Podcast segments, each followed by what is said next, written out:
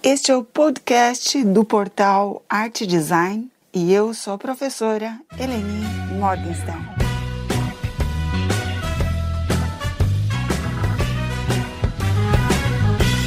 No podcast de hoje abordaremos a temática A Arte da Animação e para isso conversaremos com o estudante de design de animação da Universidade da Região de Joinville, Leonardo Gruber Ribas. Gente, olá, olá. Muito obrigado para a professora Linier, primeiramente, por me receber aqui. Vim falar para vocês um pouquinho sobre a história por trás da animação. Esse assunto que está muito presente na nossa vida o tempo inteiro. Principalmente agora em tempos modernos, durante a pandemia, onde a gente ficou em casa por muito mais tempo e muito mais exposto a esse tipo de mídia. Eu venho aqui, então, para explicar para vocês a história e origem dessa arte. A arte da animação existe desde os primórdios, em constante fluxo evolutivo caminhando juntamente com a tecnologia. Seus estilos, métodos e ferramentas fundamentam-se na tecnologia disponível em sua época de produção, criativamente moldando-se em torno de suas limitações e explorando seus recursos, para então ser modificado, atualizado com o tempo, conforme novos recursos se apresentam. Em 1833, McLean's Optical Illusions formou a primeira máquina de animação na história. Como foi traduzido da citação de Stephen Herbert, um especialista na história da mídia audiovisual, o Phenakistikop usava a rápida e sucessiva substituição de imagens, as quais eram espaçadas radialmente em torno de um disco com pequenas aberturas retangulares em sua extremidade. A animação poderia ser vista através de ditas aberturas com o disco girando na frente de um espelho.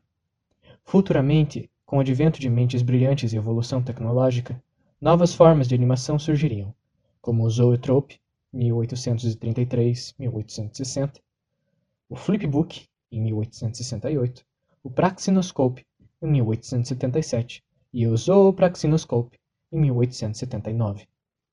Em 22 de março de 1895, os irmãos Lumière apresentaram privadamente, utilizando tecnologia criada por eles, um cinematógrafo, um filme gravado, o Arrival of a Train at La Ciutat.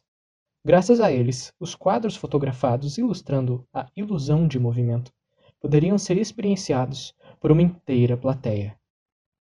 Foi um ponto decisivo para a história do cinema e para a história da animação. A partir de 1888, produções animadas para cinema começaram a aparecer.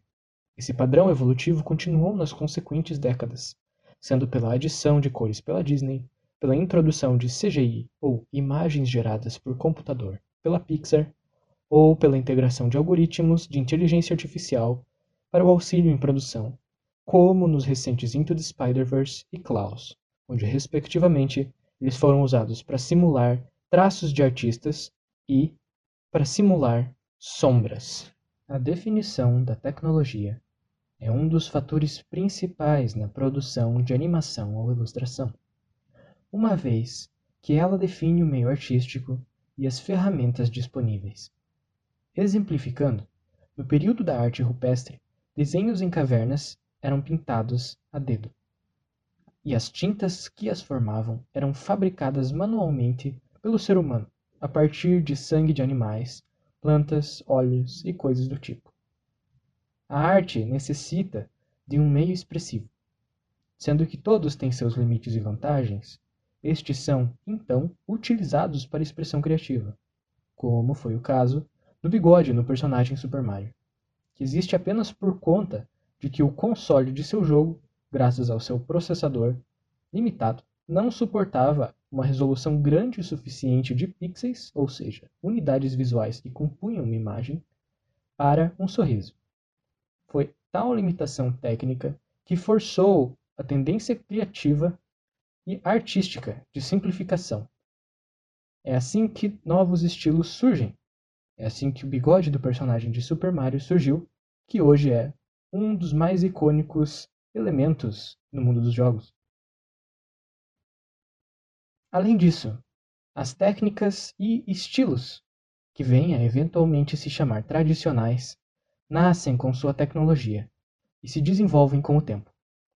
São nelas que se encontram os princípios para a produção criativa. Eles se manifestam de diversas formas, mas, independente de onde vão ser aplicados, se demonstram efetivos. Um modelador 3D que estudou o desenho tradicional para a perspectiva encontrará um tato muito maior. Ele se aplica para um animador digital que treinou usando flipbooks também. Os modelos tradicionais trazem fundamentos para as técnicas modernas, muitas das quais originaram desses meios mais antigos. Em resumo, o modo produtivo da animação, vasto e complexo como é hoje, é resultado da colaboração entre várias mentes criativas ao longo dos últimos dois séculos. A tecnologia que temos hoje derivou da tecnologia que tínhamos ontem, e ela, em conjunto com o produtor, denomina as ferramentas e o meio onde o processo criativo acontece, resultando na diversidade de mídias audiovisuais que temos hoje. Agora vou engatar o que expliquei para vocês com um exemplo bem mais atual, o do meu curso, Design de Animação Digital, na Univille. Eu estou atualmente no segundo ano, mas falarei para vocês acerca de como funcionou algumas matérias que cursei no primeiro ano quando eu era um calouro. Dentro desses princípios que lhes falei, de ir do tradicional ao moderno, e como a mescla dos dois e o embasamento de um em cima do outro faz uma combinação eficaz para o aperfeiçoamento do produtor e melhor técnica no produto final. Tínhamos, desde o início do ano, uma matéria chamada Desenho de Observação, onde nós praticaríamos desenho tradicional e estudaríamos técnicas tradicionais, praticando em folha com grafite. Diversas formas de produção, como retratos, enquadramento, perspectiva, sombra e textura.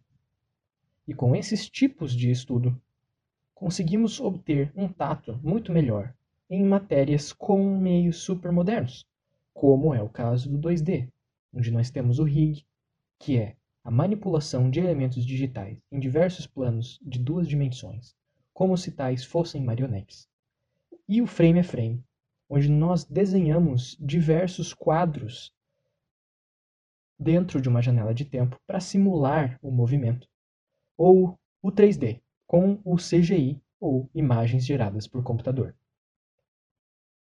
É com a obtenção da habilidade de simular em um meio virtual, este sendo o papel utilizando do lápis, a aparência de um elemento real, que conseguimos desenvolver uma fluidez para melhor utilizar essas ferramentas aparentemente alheias no mundo moderno.